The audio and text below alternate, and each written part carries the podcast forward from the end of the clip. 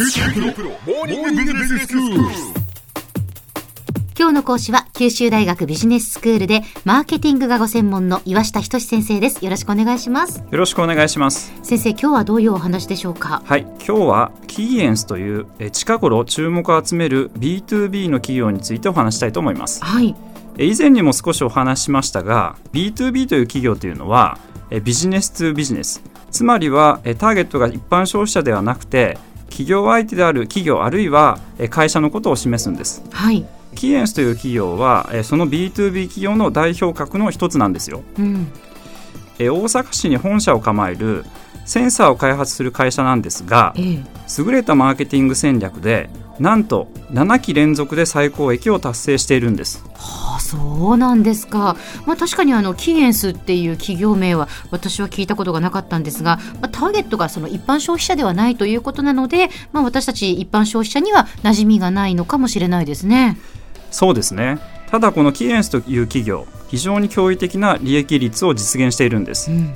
今日はその秘密についてお話を進めていきたいと思います。はい。えキーエンスのビジネスの特徴としてはファブレス。つまり自社で工場を持たず製造を他社に委託している点が挙げられます。はい。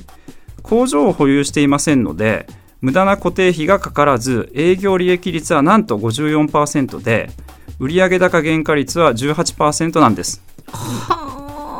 こういった驚異的な利益率を誇るため年収は35歳でなんと平均2088万円となっていますうーんすごいですね。その利益率が高いからそのお給料も年収もそれだけ高いというもうびっくりな数字ですけれどもそのキーエンスがこういうビジネスを実現できているっていうのは単にそのファブレスを実現しているだけというわけではないんでしょうか？小浜さんがおっしゃる通りです。え単にファブレスを行っているだけではなくて4つのユニークな秘密があるんです。はい。秘密の1つ目はデータベースとマーケティングですキーマン情報や現場の悩みを数十年をかけて蓄積しましてそれをもとに営業と製品開発という2つの戦略を絶えず更新しているんです。はい。まず営業面ではお客様への電話は週に何回が最も商談に結びつきやすいかというデータを製品分野ごとに毎週集計し妥協せずに無駄を省きます。えいわゆる昔からの飛び込み営業、まあ、そういった非効率な営業は一切しません。はい続いて製品開発面でも重視するのはデータです、開発担当者のもとには毎週全世界の営業マンが顧客の工場に足しげく通って作成したニーズカードと呼ばれるカードが大量に届きます。はい。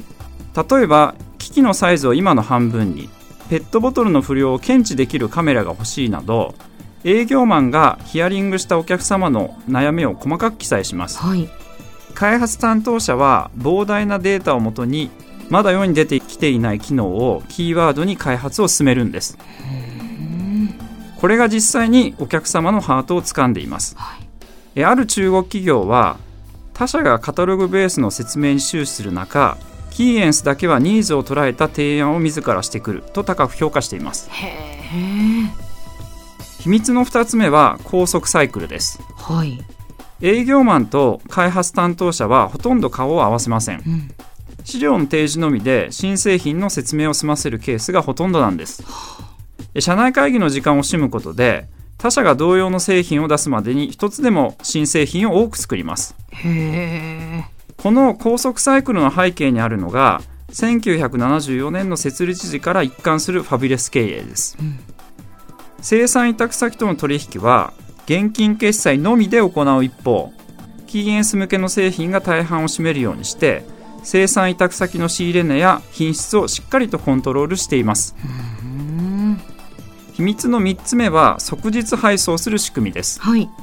キーエンスが大量の在庫をあえて抱える格好なのですが顧客の大半はいざという時であっても納期が遅れず頼んだ機器が即日配送される点を高く評価しているんです。うんなので多くのお客様はキーエンスの機器が多少高くても気にしないわけです。そうなんですね。やっぱすぐ届くというのは大切ですね。そうですね。秘密の4つ目は海外の販売先の特性です。はい。キーエンスの海外の販売先は約8割が中小企業であって競合他社が限られています。うん。中国などでは中小企業の自動化が始まったばかりでセンサーを売り込む余地はまだ多く残されています、はい実際2019年3月期の海外売上高は11%に増えて全体で53%に増えていますああそうですか。ということはやはりそのファブレスを実現するだけではなくていろんなやっぱ見えないところで取り組みがなされているということなんですね。他社に、まあ、されていないこう取り組みというものをすることによって、まあ、競争優位性というものを、まあ、築いているということがあります。はい。ただですね一方で、まあ、懸念事項もいくつかあるようです。おうえ同社の有価証券報告書を見てみますとすぐに気づけます。平均勤続年数の短さと平均年齢の若さです。うー。ん。え勤続年数は12.2年。平均年齢は35.9歳です。はい。え同業他社であるオムロンさんよりも5年短いんですうん。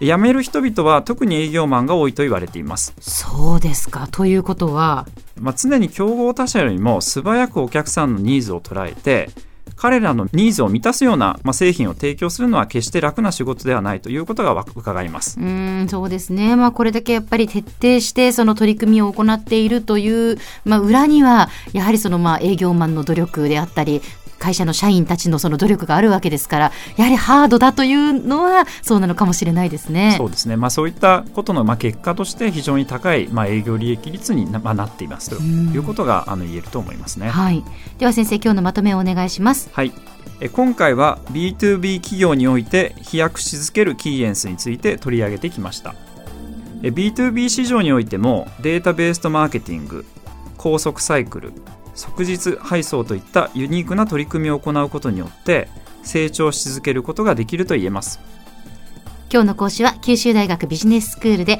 マーケティングがご専門の岩下仁先生でした。どうもありがとうございました。ありがとうございましたさて、QT プロモーニングビジネススクールは、ブログからポッドキャストでもお聞きいただけます。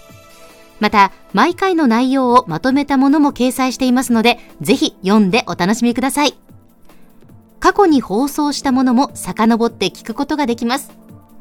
QT プロモーニングビジネススクールで検索してください。QT プロモーニングビジネススクール。お相手は小浜もとこでした。